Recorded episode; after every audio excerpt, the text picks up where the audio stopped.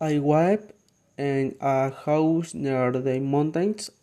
I have two brothers and one sister, and I was born last. My father teaches mathematics, and my mother is a nurse at a big hospital.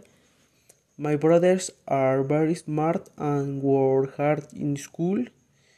My sister is a nervous girl, but she is very kind. My grandmother also lives with us. She came from Italy when I was two years old. She has grown old, but she is still very strong. She cooks the best food.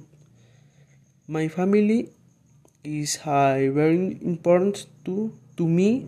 was the loss of things together, my brother and I like to go on long walks in the mountains. Uh, my sister likes to cook when my grandmother on the weekends we uh, will play board games together.